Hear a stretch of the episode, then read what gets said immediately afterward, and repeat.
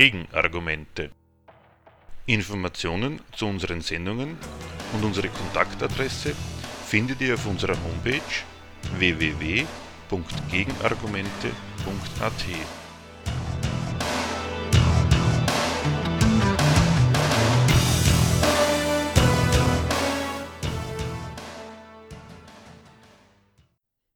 Das Thema der heutigen Sendung Venezuela Der Niedergang des bolivarischen Sozialismus und seine Gründe Seit sich Mitte Jänner der oppositionelle Parlamentspräsident Venezuelas, Juan Guaido, selbst zum Staatsoberhaupt ernannt hat und von den USA prompt anerkannt wurde, ist der Machtkampf in Venezuela voll entbrannt. Anerkannt haben den selbsternannten Interimspräsidenten inzwischen auch mehrere europäische Staaten, unter ihnen auch Österreich. Guaido habe unsere volle Unterstützung bei seinen Bemühungen zur Wiederherstellung der Demokratie in Venezuela, das schon viel zu lange unter sozialistischer Misswirtschaft und einem fehlenden Rechtsstaat leidet, twitterte Österreichs Bundeskanzler Sebastian Kurz am Montag, den 4. Februar. Venezuela hatte den nationalen Aufbruch eigener Art hinter sich. Der westlichen Hetze, gemäß der ausgerechnet der chavistische Versuch, Venezuela aus der Rolle des Öllieferanten für den amerikanisch dominierten Weltmarkt zu befreien, das Volk verarmt und dem Land die Zukunft geraubt habe, wollen wir in dieser Sendung entgegentreten.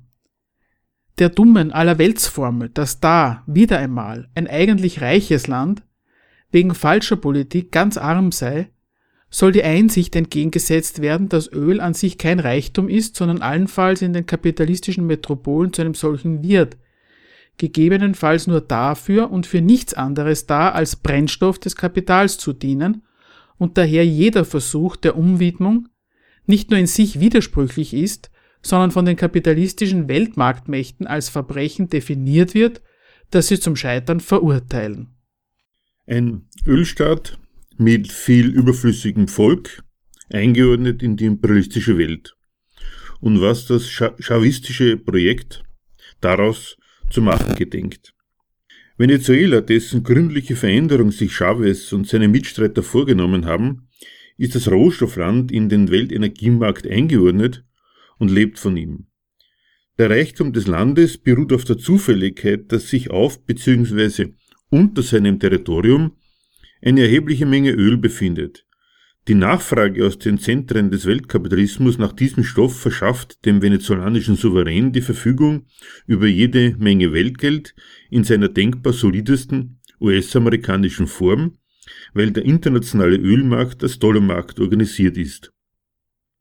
Der Staat verfügt damit über eine Quelle, die ihm ganz unabhängig von den Reproduktionsleistungen seiner Gesellschaft permanent Geldreichtum einspielt, eine Sorte Reichtum, die nicht Resultat nationaler Produktivität ist, auf eine leistungsfähige nationale Ökonomie äh, auch überhaupt nicht angewiesen ist, vielmehr durch ein vom nationalen ökonomischen Leben getrenntes Geschäft zwischen Staat und Ausland ins Geld ins Land fließt. Dort entwertet und verdrängt der Öldollarreichtum zum einen viele der Geschäftsfelder, die vormals Venezuelas Wirtschaft ausgemacht haben.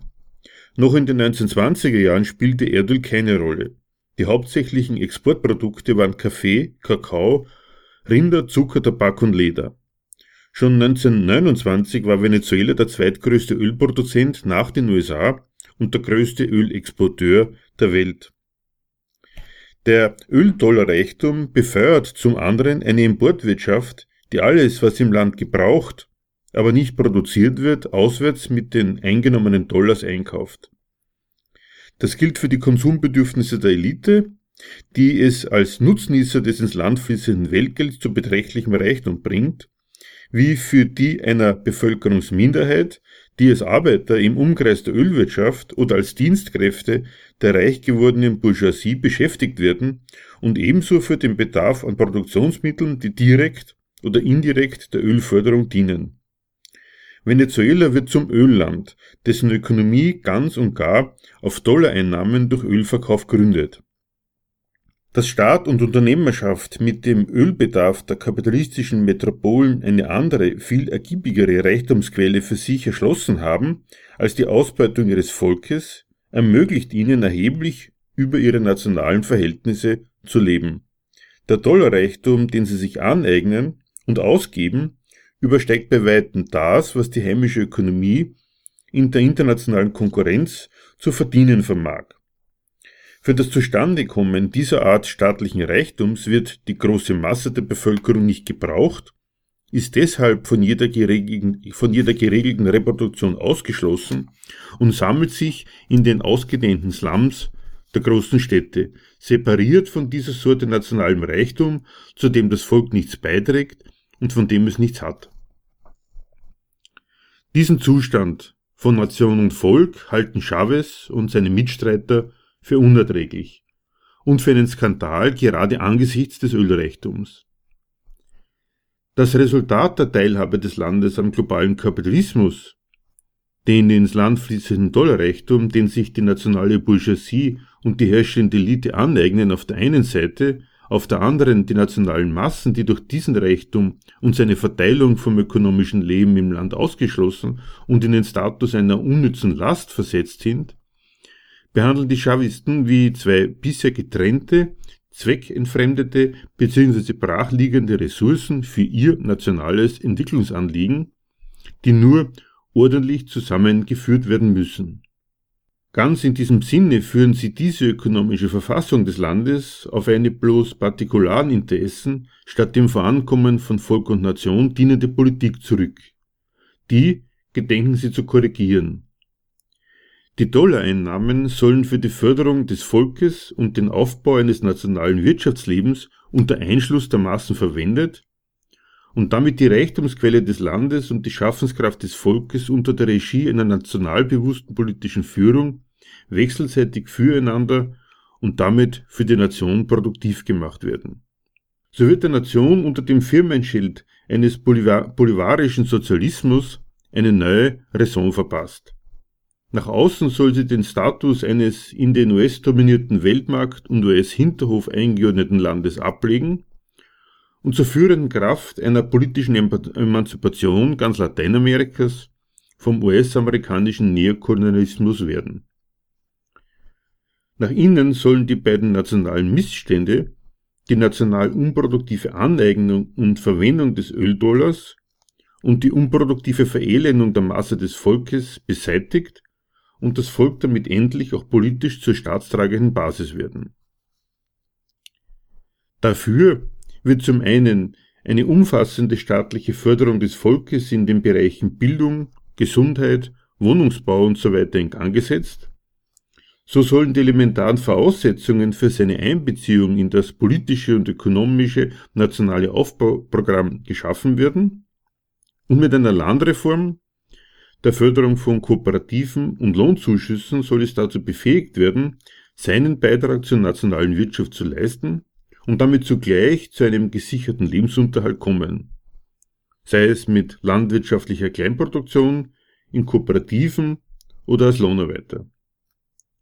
Zum anderen sollen die Dollareinkünfte des Landes für den Auf- und Ausbau einer nationalen Produktion eingesetzt werden, um die totale Abhängigkeit von Öleinnahmen und damit finanzierten Importen zu reduzieren und Venezuela zu einer Wirtschaftsmacht zu machen, die sich neben ihrer Ölwirtschaft auch auf eine nationale Agrar- und Industrieproduktion stützen kann.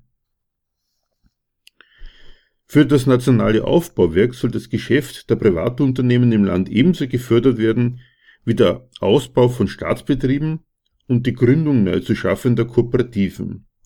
Alle vorgefundenen wie neu zu installierenden Wirtschaftssubjekte sollen ihren jeweiligen Beitrag zur Produktion und Versorgung leisten und so als gleichberechtigte Elemente eines auf diese Weise entstehenden produktiven nationalen Gesamtzusammenhangs funktionieren. Dass sie dabei sehr disparate und gegeneinander gerichtete Zwecke verfolgen, die Betriebe konkurrieren um den gewinnbringenden Verkauf ihrer Produkte die eingespannten Belegschaften sind für die auf Gewinn kalkulierenden Unternehmer ein absolut gering zu haltender Kostenfaktor, zugleich soll sich ihre Teilnahme am wirtschaftlichen Aufbau in ausreichenden Löhnen und einer Teilhabe der Beschäftigten am gesellschaftlichen Reichtum auszahlen und so weiter, ficht die Regierung nicht an. Auf ihrem von ihr postulierten dritten Weg sieht sie sich im Besitz der für die Realisierung ihres Ideals notwendigen Mittel. Erstens hat sie die Kommandomacht über ihre Gesellschaft, zweitens verfügt sie über einen immensen staatlichen Reichtum in Gestalt des ihr zufließenden Weltgeldes und damit über eine staatliche Finanzkraft, mit der Betriebe neu geschaffen, bestehende ausgeweitet, alimentiert und profitabel gemacht werden können. Drittens über ein tüchtiges Volk, das nur die Gelegenheit erhalten muss, sich zu betätigen. So soll sich ein Wirtschaftsleben entfalten, in dem das Volk in Arbeit kommt und die Betriebe für sich, füreinander und für den Staat produktiv werden. Als entscheidender Hebel und Motor des wirtschaftlichen Aufbruchs und Aufbauprogramms soll die staatliche Ölgesellschaft fungieren. Mit ihren Dollarmilliarden werden Entwicklungs- und Sozialfonds gefüllt, mit denen das nationale Projekt finanziert wird. Damit gründet das Programm die Trennung von Ölreichtum und gesellschaftlicher Reproduktion von Weltgeldeinnahmen und Volk aufzuheben und den auswärts erzielten staatlichen Reichtum für das Aufblühen eines nationalen Wirtschaftslebens produktiv zu machen, auf eben der Sorte Reichtum, die getrennt vom ökonomischen Leben der Nation zustande kommt und existiert. Die ruinösen Wirkungen, die der dem Staat zufließende Geldreichtum für die Gesellschaft, die damit bewirtschaftet wurde, und für das für dessen Mehrung nutzlose Volk hatte, will Chavez mit seinem dem Vorankommen und der Unabhängigkeit der Nation verpflichteten dritten Weg beseitigen und ist für dieses Alternativprogramm auf genau den auswärtigen Reichtum verwiesen, von dem man das Land unabhängiger machen will. Das ist der Widerspruch, mit dem dieses Fortschrittsprogramm in der Folge zu kämpfen hat. Der nationale Aufbruch. Die Regierung nimmt sich die Freiheit, die ihr der Ölreichtum bietet.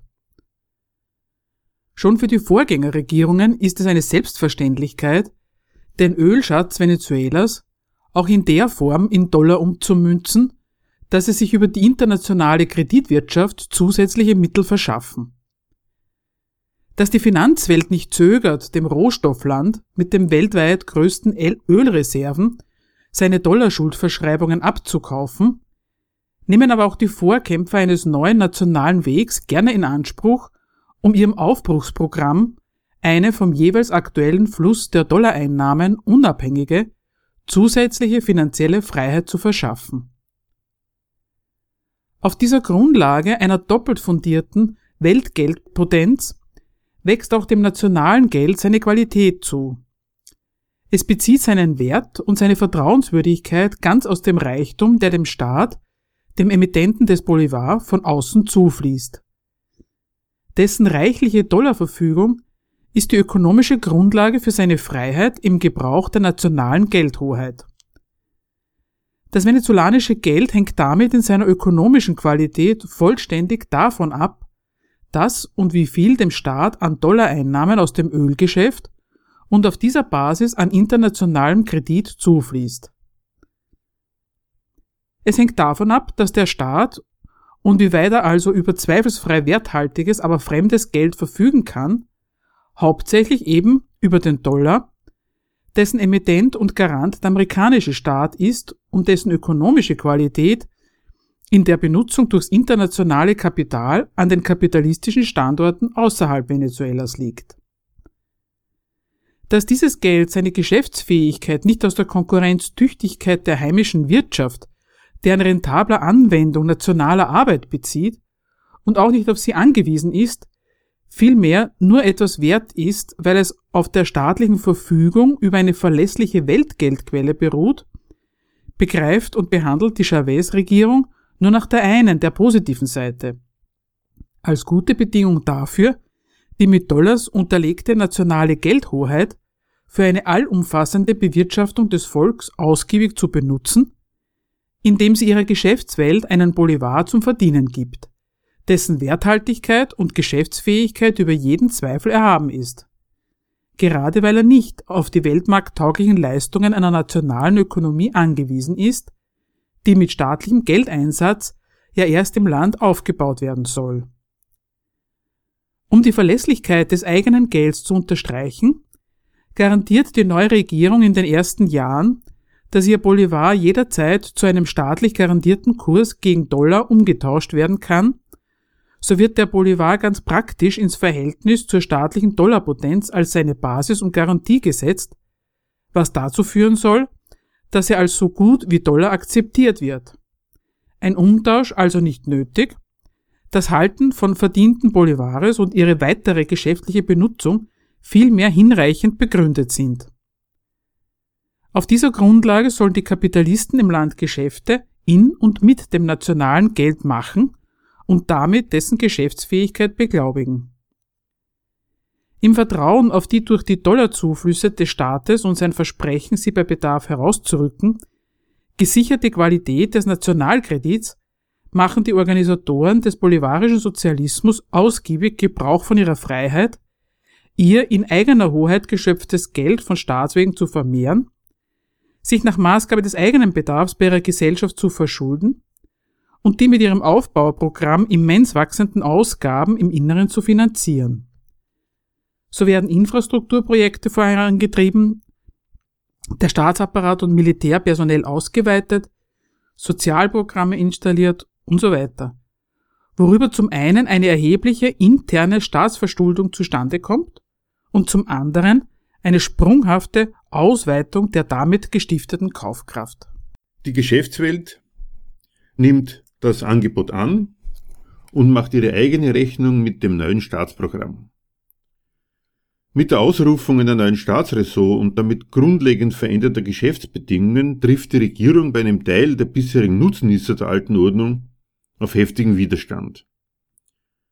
Viele Privatunternehmer schaffen gleich ihr Kapital ins Ausland, weil sie dem an die Macht gekommenen chavistischen Programm entnehmen, dass für ihre Ansprüche in diesem Land kein Platz mehr ist. Andere, bisher Zuständige und Profiteure, insbesondere im direkten Umkreis der Ölindustrie, tragen ihre ebenso erbitterte Feindschaft im Land aus, zetteln im Verein mit der in die politische Opposition verdrängten vormaligen Herrschaftselite Streiks und einen veritablen Putsch an und schaffen nach dessen Niederschlagung ihr Vermögen ebenfalls außer Landes. Für einen Gutteil der Privatunternehmen aber kommt der Aufruf der Regierung, sich geschäftstüchtig am Aufbau der bolivarischen Nation zu beteiligen, vor allem als frohe Botschaft an. In Venezuela gibt es jede Menge gutes Geld zu verdienen. Zum einen macht der Staat sich und seine Zahlungsfähigkeit direkt zur Geschäftsquelle, indem er nationale, vor allem aber internationale Bau- und Infrastrukturunternehmen an seinem Aufbauprogramm dadurch verdienen lässt, dass es sie für den Bau von Wohnungen, Straßen und Flugplätzen bezahlt. Mit Dollars. Die ausländischen Unternehmen sowieso, die inländischen indirekt dadurch, dass nahezu alles, was die für die Erstellung solcher Großprojekte an Produktionsmitteln brauchen, auf dem Weltmarkt eingekauft werden muss. Zum anderen tut sich derjenige Teil der Privatwirtschaft am nationalen Aufbauwerk gütlich, der mit dem Regierungsinteresse an einer Verbesserung der Volksversorgung sein Geschäft macht. Da die nationale Lebensmittelproduktion dafür bei weitem nicht ausreicht, nehmen vor allem Handelsfirmen das Geschäft wahr, das ihnen mit der durch die Sozialprogramme der neuen Regierung mächtig ausgeweiteten Kaufkraft winkt. Sie importieren die benötigten Lebensmittel und schöpfen, und schöpfen damit die in die Hände der Bevölkerung gelangende, staatlich gestiftete Zahlungsfähigkeit ab. Das Schöne für die Unternehmen an diesen Verhältnissen ist vor allem, dass sie zu einer großzügigen Preisgestaltung bei den nachgefragten Waren und Dienstleistungen befähigt werden. Insbesondere die Unternehmerfraktion, die ihr Geschäft mit Volkeszahlungsfähigkeit macht, hat die für die kapitalistischen Staaten sonst eher nicht übliche Sicherheit, dass der Staat auf Preiserhöhungen so reagiert, dass er ständig Geld nachschießt, indem er Löhne und Sozialleistungen erhöht, um deren Volk fürs Volk zu kompensieren. So etabliert sich eine Inflationsrate von 18 bis 25 Prozent als jahrelanger Dauerzustand im venezolanischen Wirtschaftsleben. Sie ist der Preis für den ausgiebigen Gebrauch, den der chavistische Staat von seiner Freiheit zur Stiftung einer unabhängig von irgendeinem realen ökonomischen Wachstum im Land wachsenden Zahlungsfähigkeit macht, an der sich die Geschäftswelt bereichert Die nutzt die ökonomische Potenz und das politische Programm des Staates für ihr Interesse an möglichst hohen Gewinnspannen. Die Branche, die in diesem Konsumboom den weitaus größten Aufschwung nimmt, ist die Importwirtschaft.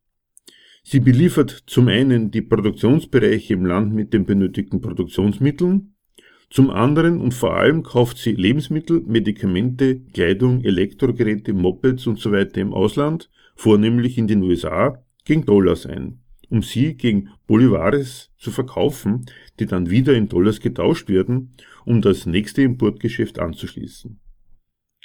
Die Ausweitung der gesellschaftlichen Kaufkraft durch den Staat sorgt also für einen steigenden Dollarbedarf auf Seiten der Importunternehmen, die sich damit an den Staat wenden und dessen Weltgeldeinnahmen für ihr Geschäft beanspruchen. Die in diesem Geschäft engagierten und einen Gutteil der Wirtschaft ausmachenden Unternehmen benutzen so zwar das nationale Geld für ihre Geschäfte, aber nicht indem sie es in Venezuela produktiv anlegen, sondern indem sie es in Dollar verwandeln. So bringt die private Geschäftswelt eine Akkumulation ihrer Gewinne zustande, ohne dass diese Geschäftserfolge die Abhängigkeit der nationalen Ökonomie vom Einsatz der staatlichen Devisen reduzieren, sie beruhen vielmehr auf deren Einsatz, schreiben also die Abhängigkeit von den staatlichen Öleinnahmen nicht nur immer weiter fort, sondern vergrößern sie fortlaufend. So versteht es die nationale und internationale Geschäftswelt über Jahre mit diesem Staat und mit seinem alternativen Programm trotz der begleitenden Klagen über die sozialistische Misswirtschaft ihr Geschäft zu machen, produziert dabei im Inneren beachtliche Inflationsraten sowie eine wachsende Dollarnachfrage und gründet ihr Geschäft so ganz auf die internationale Zahlungsfähigkeit des Staates. Der ist und bleibt folgerichtig das eigentliche Subjekt der nationalen Ökonomie. Er speist permanent seine Dollareinnahmen in die Gesellschaft ein, bringt so seine von außen gestiftete Geldmacht praktisch zum Einsatz und reproduziert damit die Abhängigkeit der venezolanischen Ökonomie und des nationalen Geldes von ihrer Basis. Mit der gesicherten Verfügung des Staates über Dollars steht und fällt der ganze Laden. Das Volk ergreift die neuen Gelegenheiten, mit zwiespältigem Erfolg für seine staatlichen Anwälte. Auch die Veränderung der Lebensumstände des Volkes wird mit dem Einsatz des staatlichen Geldreichtums bewerkstelligt, und das Volk bekommt einiges zu tun.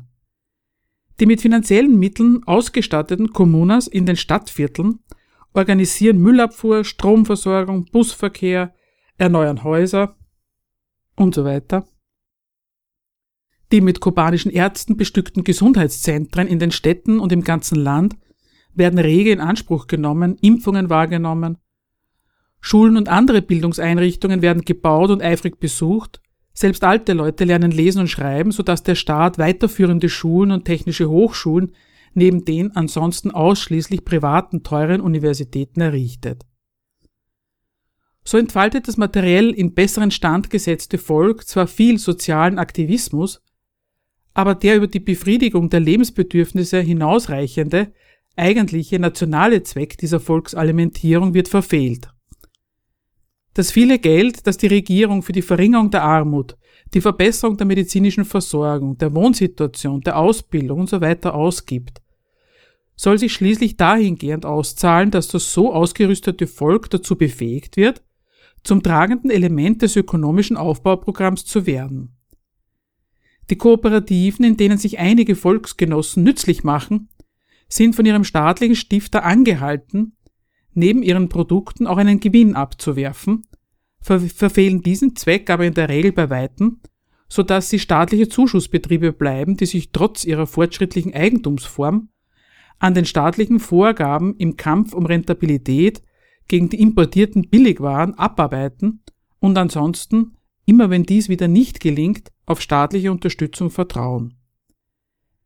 Auch der privatwirtschaftlich betriebene Produktionssektor, den es im Land gibt, wächst nicht bzw. nicht in ausreichendem Maße, sodass die Entwicklung einer von staatlichen Zuwendungen unabhängigen nationalen Produktion nicht vorankommt. Mit dem Ergebnis, dass die vorgesehene Einbeziehung des Volks in ein aufblühendes nationales Wirtschaftsleben mangels Gelegenheit unterbleibt. Das Volk bekommt vom Staat eine Verbesserung seiner Lebensumstände spendiert und bleibt dabei die abhängige Variable der staatlichen Verfügung über Dollars und seiner darauf gegründeten Schuldenwirtschaft. Während also in Venezuela vor Chavez eine Minderheit von einem Reichtum profitiert hat, der nicht auf der nationalen Produktivität beruht, befähigt jetzt der Staat des bolivarischen Sozialismus seine gesamte Gesellschaft und sein Volk über ihre Verhältnisse zu leben, solange der extern verdiente Geldreichtum das hergibt. Immerhin dankt es ihm eine Mehrheit der Bevölkerung damit, dass sie erstmals materielle Gründe für einen positiven patriotischen Bezug auf ihre Nation entdeckt und im permanenten nationalen Machtkampf zu ihrer Regierung hält. Dieser Teil des nationalen Umwälzungsprogramms kommt also voran. Das dankbare Volk wird erfolgreich politisiert, engagiert sich mehrheitlich in einer der zahlreichen Massenorganisationen und lässt sich bei Bedarf massenhaft für die Verteidigung der sozialistischen Errungenschaften mobilisieren, wenn die Regierung das für geboten hält. Klar ist damit aber auch, dass die politische Parteinahme der Bevölkerungsmehrheit für Chavez, Maduro und Co. daran hängt, dass sie dafür gute Gründe sieht. Und die sind abhängig von Wille und Fähigkeit des Staats zur dollargestützten Alimentierung seines Volks.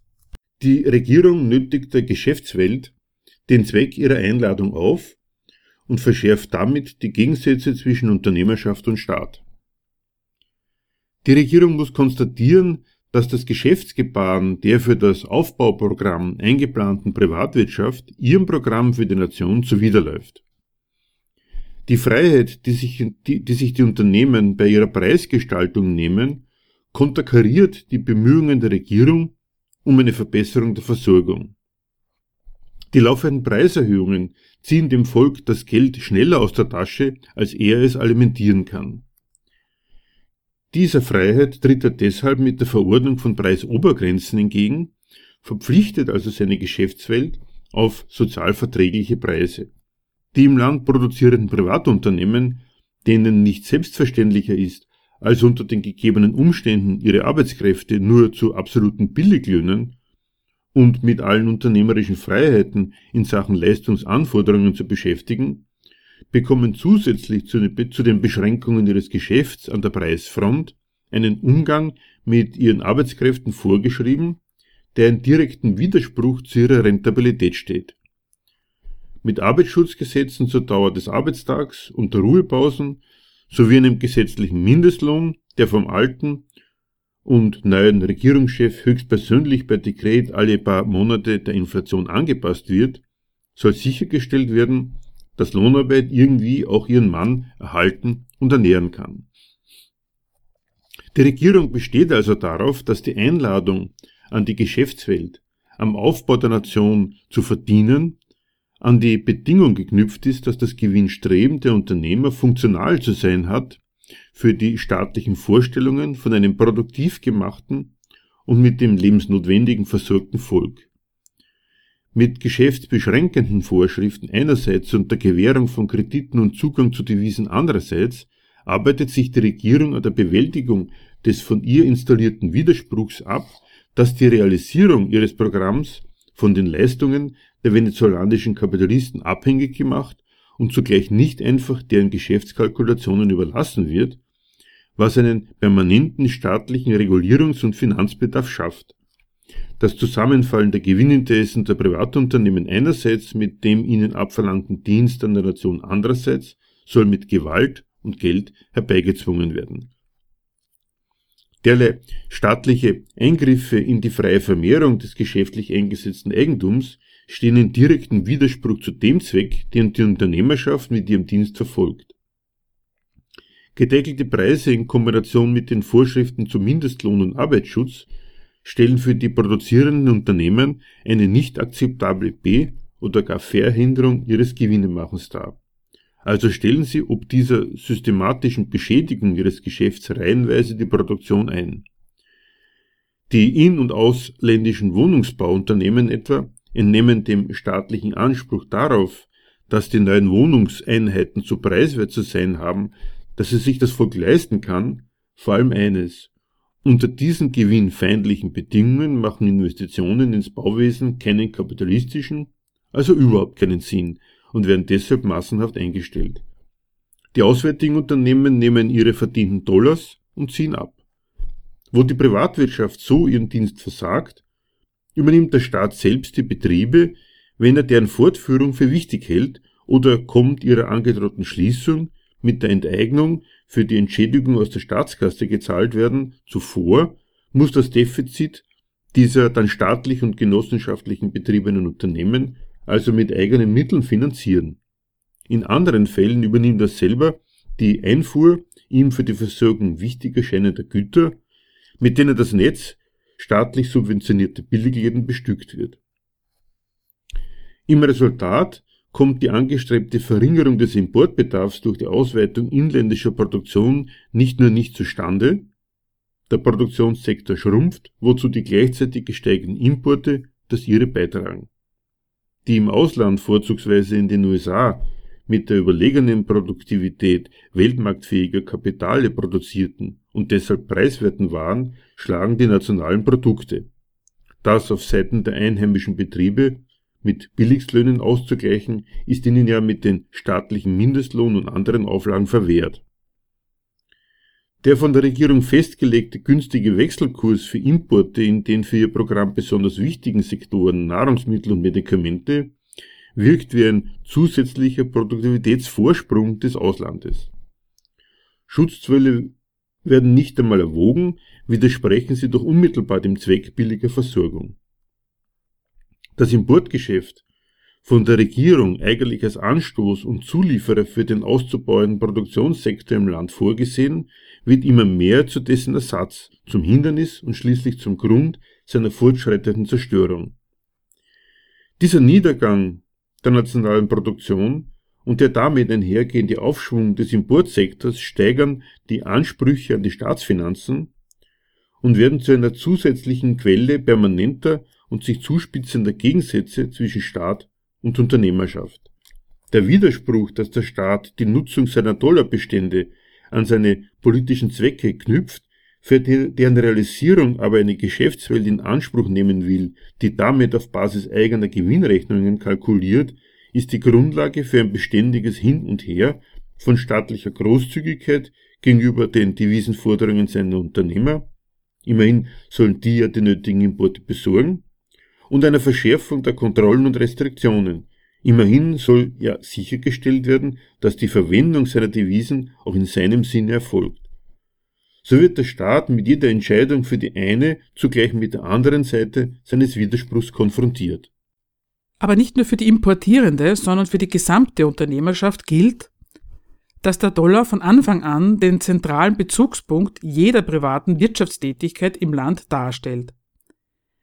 Er ist das letztlich entscheidende Maß dafür, was die eigene Geschäftstätigkeit und ihr in Bolivares beziffertes Ergebnis wert sind.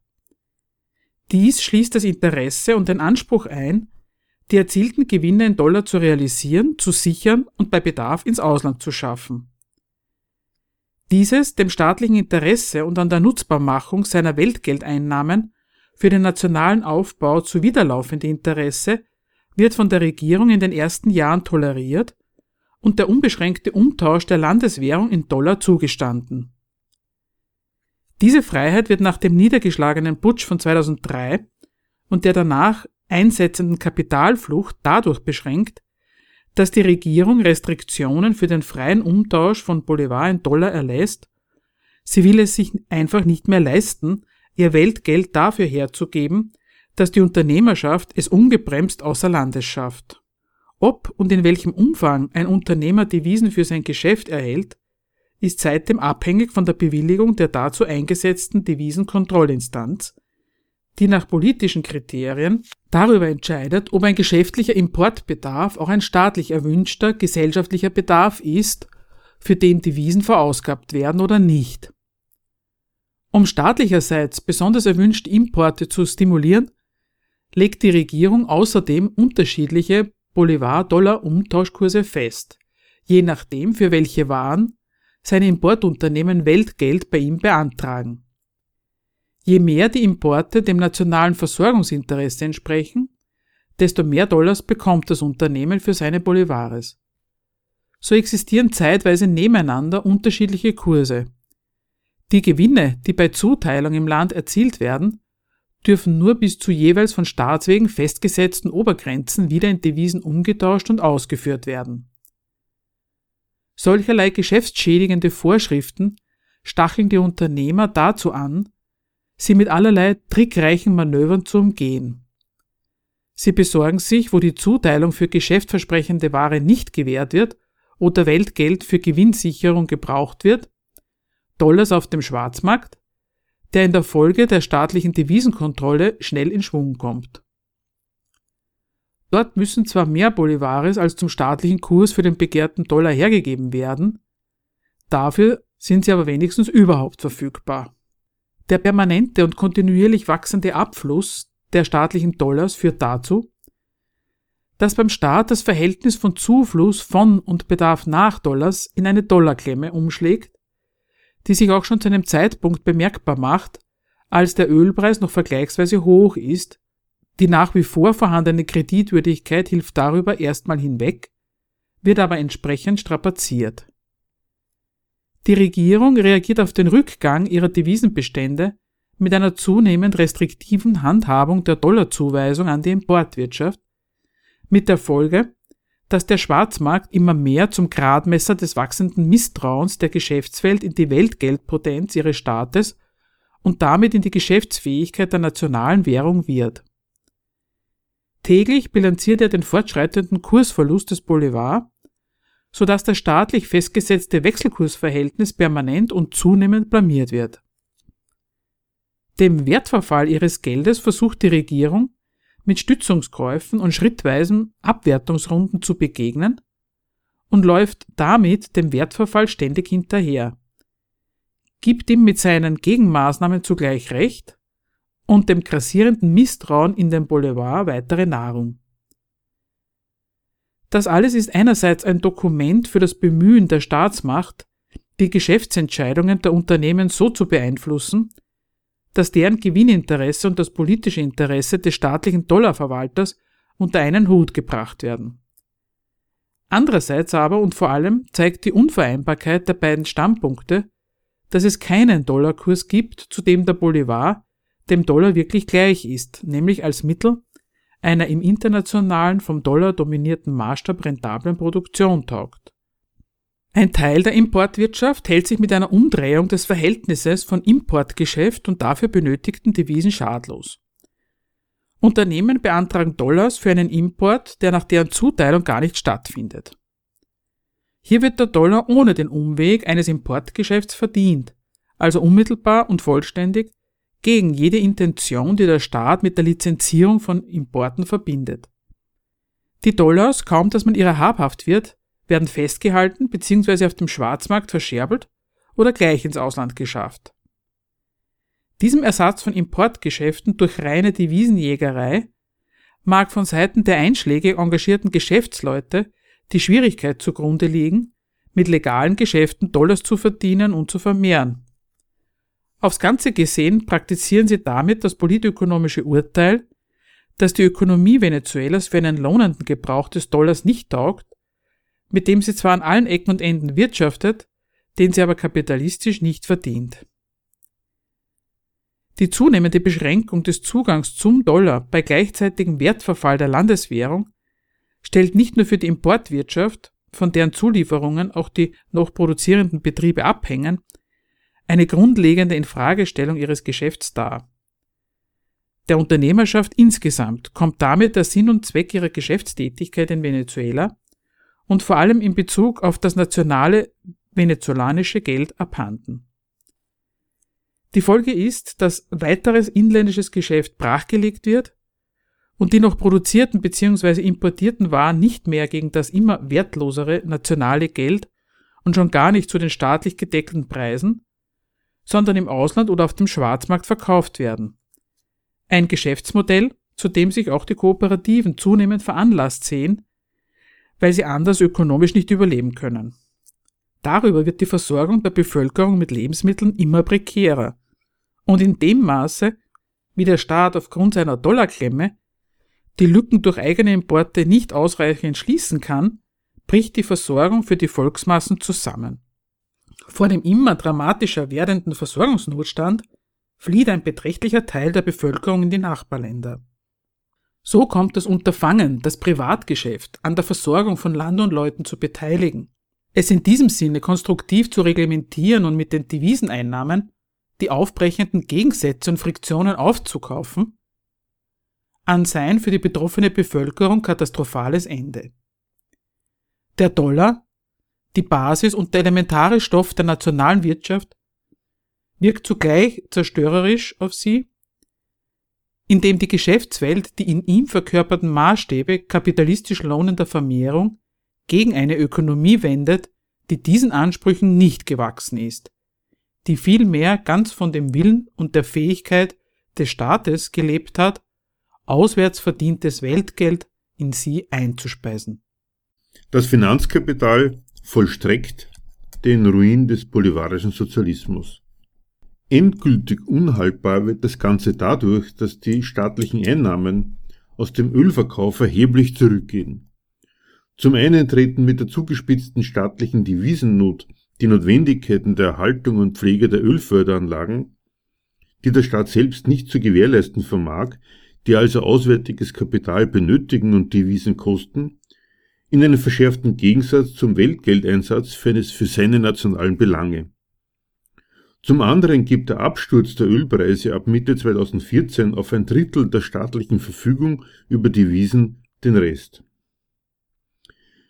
Der Ölgesellschaft ist nicht einmal mehr die Unterhaltung der Ölquellen möglich, weswegen deren Exploitation drastisch zurückgeht und die Ölexporte auch mengenmäßig massiv einbrechen. Das Verhältnis von Ölreichtum und Staatsprogramm verkehrt sich in sein Gegenteil. Die Deviseneinnahmen aus dem Ölgeschäft sollten die Mittel für das chavistische Projekt liefern, jetzt trägt nicht mehr der Ölverkauf den Staat und sein Aufbruchprogramm, sondern der Staat muss seine Ölgesellschaft durch weitere Schmälerung seiner Dollarbestände bezuschussen, damit diese einzige Quelle echten Geldes nicht ganz versiegt. Der Fall des Ölpreises legt auf destruktive Weise offen, dass die auf den Öldollars beruhende staatliche Freiheit zum souveränen Aufbau der Nation komplett abhängig ist von den Konjunkturen und Subjekten des Weltmarkts, er zerstört die nationale Bilanz endgültig. Dies zu vollstrecken ist dem internationalen Finanzkapital vorbehalten. Das spielt die letztlich entscheidende Rolle sowohl beim Aufbau als auch beim Niedergang des chavistischen Projekts. Sein Urteil über die Tragfähigkeit der staatlichen Verschuldung entscheidet letztgültig ob das Land über wirkliches Geld verfügt oder ob es ökonomisch am Ende ist. Die nicht nur zu Beginn, sondern auch in bereits klammen Zeiten ausgiebig gewährte und von der Regierung zunehmend ausgeweitete Dollarverschuldung verschafft der Regierung einerseits die finanzielle Freiheit, ihr ambitioniertes Programm in die Welt zu setzen und fortzuführen, der andererseits damit eingekaufte Zwang zur dauernden Bedienung der Kreditansprüche stellt einen stetig wachsenden Anspruch an die ebenso stetig schwindenden Devisenreserven dar. Die Nutzung der Verschuldungsfähigkeit, die dem Ölland von internationalen Finanzkapitalisten spendiert wurde, weil es für die ein Bombengeschäft war, fordert ihren Preis.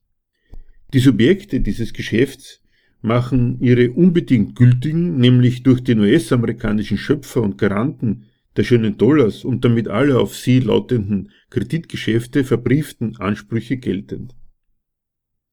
Die Kreditwirtschaft bereichert sich zunächst auch noch am Niedergang kräftig, indem sie die Gewährung neuer Kredite verteuert, was den Staat in immer größere Zahlungsnöte bringt, so dass er über immer weniger Dollars verfügt, über deren Einsatz er frei entscheiden könnte, und zieht schließlich einen Schlussstrich unter seine Kreditwürdigkeit. Während der venezolanische Staat sich nicht mehr in der Lage sieht, Außenstände bei auswärtigen Lieferanten, Fluggesellschaften usw. So zu begleichen, weshalb die ihre Lieferungen und Leistungen einstellen bzw. auf Vorkasse bestehen, kommt er, so gut er es vermag, dem Zwang nach, die Ansprüche des Finanzkapitals zu bedienen und verwendet darauf einen Großteil der sowieso schon geringen Einnahmen aus dem Ölgeschäft. Der Kampf um die Aufrechterhaltung eines Rests an internationaler Kreditwürdigkeit wird zum alles beherrschenden Zweck, dem ein Großteil des Devisen- und Goldbestandes geopfert wird. Dass Venezuela in dieser Notlage ganz vom internationalen Finanzkapital und dessen Bereitschaft zur Umschuldung der alten und zur Gewährung neuer Kredite abhängig ist, gibt den USA, der entscheidenden Macht des internationalen Finanzkapitals, einen vorzüglichen Hebel in die Hand, die verhasste Regierung endgültig zu ruinieren. Deren Bemühungen um eine Refinanzierung der laufenden Schulden vereiteln die USA seit Ende 2017 auf wirkungsvolle Art, indem sie ihren Banken und all den Instituten, die in den USA Filialen haben, also allen, die in diesem Metier von Bedeutung sind, verbieten, mit Venezuela Finanzgeschäfte abzuwickeln. So forciert die US-Regierung den finanzkapitalistischen Schlussstrich unter Venezuelas Kreditwürdigkeit. Letztlich sind nur noch Staaten wie China und Russland zu Kreditgarantien und Überbrückungskrediten bereit, die sie sich durch eine Verpfändung der Ölexporte und der Erschließung noch nicht ausgebeuteter Ölvorkommen absichern lassen. Weil dem Staat mit dem Dollar das einzig zweifelsfrei werthaltige Geld über das er verfügt, abhanden kommt, verliert das nationale Geld seine Beglaubigung und seinen Charakter als Geschäftsmittel. Dessen Dollargarantie ist endgültig perdu, sobald der Staat keine Devisen mehr hat, um sie gegen Bolivar umzutauschen. Der nationalen Währung bleibt nach dem Verlust ihrer Dollarbasis die Eigenschaft eines staatlich gestifteten Kaufkraftzettels, der nur noch die politische Geldhoheit des Staates repräsentiert, die nach seinem Ausfall als Weltgeldgarant ihre ökonomische Grundlage verloren hat. Die Hyperinflation von bis zu 1000 Prozent im Jahr zeigt an, dass der Bolivar mit seiner Dollarunterfütterung seine Qualität als kapitalistisches Geschäftsmittel verloren hat, während es der Staat gleichzeitig laufend hoheitlich vermehrt. Für die Mehrheit der Bevölkerung bedeutet das, dass sie die ständig steigenden Preise für das Lebensnotwendigste nicht bezahlen können, sofern die entsprechenden Waren überhaupt verfügbar sind. So kämpft das Volk, das die Regierung als tragendes Element in ihr Projekt einbauen wollte und dafür mit staatlichen Finanzmitteln alimentiert hat, buchstäblich ums Überleben, als Anhängsel des staatlichen Kampfs um Kreditwürdigkeit. Mit einem Teil seines Devisenrestbestandes erhält der Staat eine kümmerliche Versorgung mit Importwaren aufrecht, die nicht fürs Überleben reicht und deren Verteilung gegen Bezugsscheine er dem Militär überantwortet. Die doppelte Abhängigkeit des Volks vom Staat und des Staates von seiner Kreditwürdigkeit macht sich für die Massen auf brutale Weise geltend. Das Volk verelendet, weil dem staatlichen Programm die Mittel abhanden kommen, weil der Staat sein Rating bei der internationalen Finanzwelt verloren hat. So rächt sich jetzt am Volk, dass es zwar in den Rang einer nationalen Ressource befördert und mit allerlei Voraussetzungen und Fähigkeiten ausgestattet wurde, die aber nie zu einer Anwendung führten, welche die vielen Dollars gerechtfertigt hätte, die der Staat dafür aufwandte. Dass es also in eine staatliche Ökonomie einbezogen wurde, die ihm hinsichtlich seiner kapitalistischen Nützlichkeit ein Leben über seine Verhältnisse erlaubte. Was nach allen geltenden Maßstäben einmal mehr nicht gegen diese Verhältnisse, sondern gegen einen ökonomisch nicht gerechtfertigten Lebensstandard des Volkes spricht. Diese politisch-ökonomische Niederlage wird vom Finanzkapital vollstreckt, indem es einem Programm die Mittel entzieht, das sich nach den gültigen kapitalistischen Erfolgsmaßstäben als ruinös erwiesen hat. Das ist dann das Ende des Experiments der Chavisten, den immensen Ölreichtum des Landes und die darauf gründende Kreditfähigkeit umzuwidmen und für ihren bolivarischen Sozialismus zu nutzen. Das Programm scheitert an der Sorte Reichtum, die über die es einzig verfügt. Was sich am Ende als Mangel an staatlichen Einnahmen aus seiner Beteiligung am Weltmarkt geltend macht, sind in Wahrheit die ökonomischen und politischen Machtverhältnisse, die in der imperialistischen Natur der politökonomischen Kategorie Ölreichtum eingeschlossen sind und denen Venezuela als Ölland unterworfen ist. Dessen nationales Lebensmittel ist die hoheitliche Gewalt über einen Rohstoff, der zu Reichtum erst von den internationalen Kapitalen gemacht wird und für dessen Bereitstellung sie den politischen Herren über die Quelle einen Preis zahlen, der rein von ihren Kalkulationen und der von ihnen bestimmten Konkurrenz abhängt. Dessen finanzielle Freiheiten und Grenzen bestimmt das Finanzkapital, das auf die so erzielten nationalen Einkünfte spekuliert, das Land von sich und seiner Kapitalmacht abhängig macht und dem Staat den Kredit entzieht, wenn er seinen Ansprüchen nicht mehr genügt. Dessen politische Herrschaft ist mit ihren Mitteln und Schranken also abhängig vom globalen Verfügungsinteresse der imperialistischen Staaten über die elementaren Mittel für einen kapitalistischen Reichtum, der bei ihnen geschaffen wird und aus dem sie die Machtmittel beziehen, mit denen sie die Zulieferländer der Rohstoffe unter Kontrolle halten und gegen die etablierten Macht- und Benutzungsverhältnisse gerichtete Regungen bekämpfen.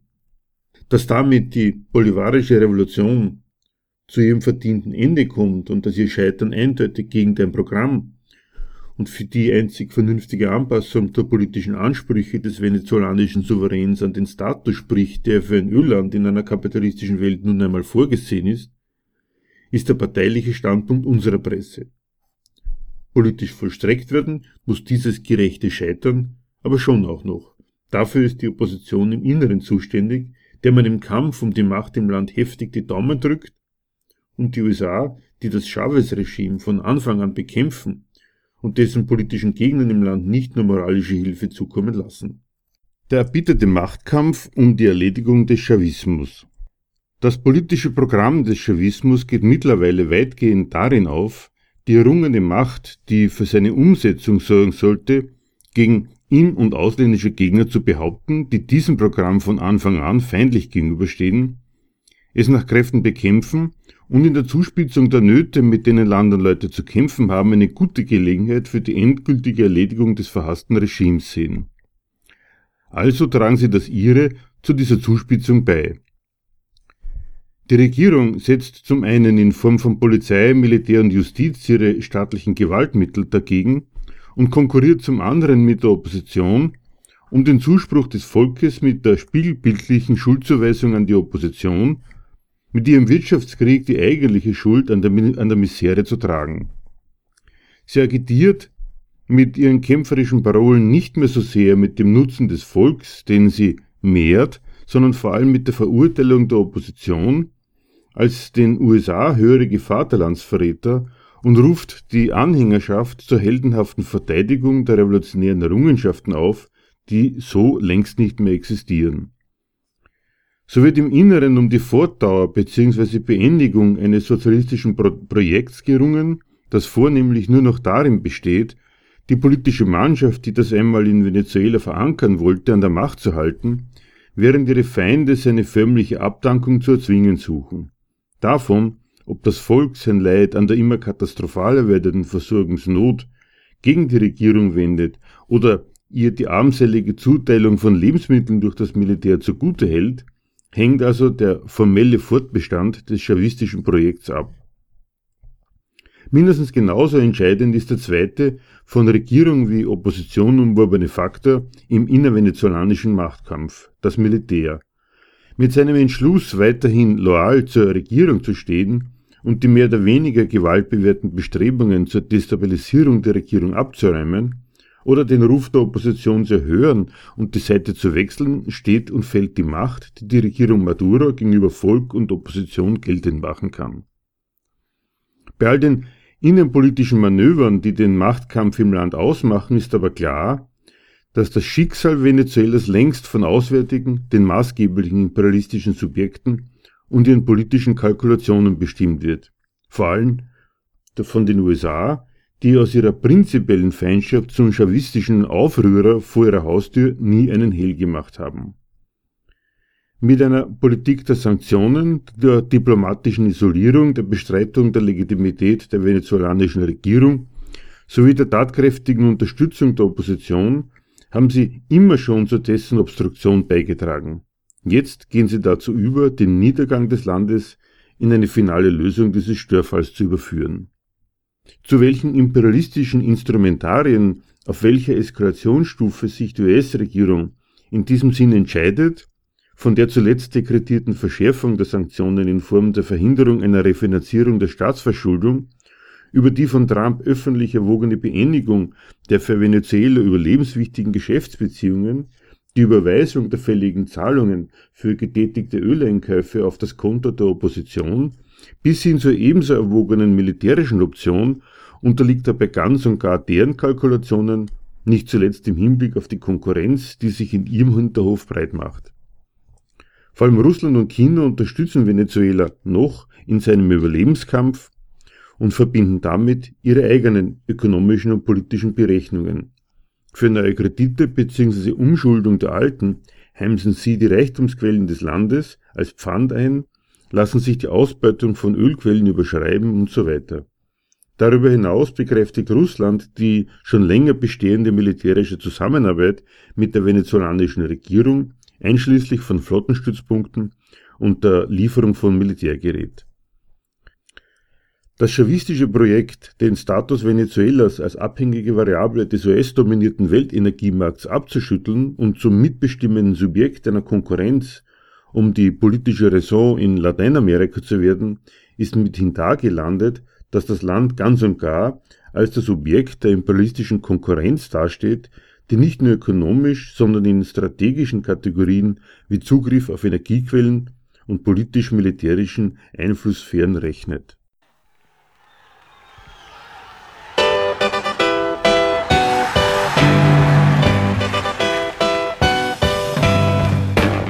Für Diskussionsbeiträge und Kritik zu unserer Sendung verweisen wir wie immer auf unsere Homepage www.gegenargumente.at.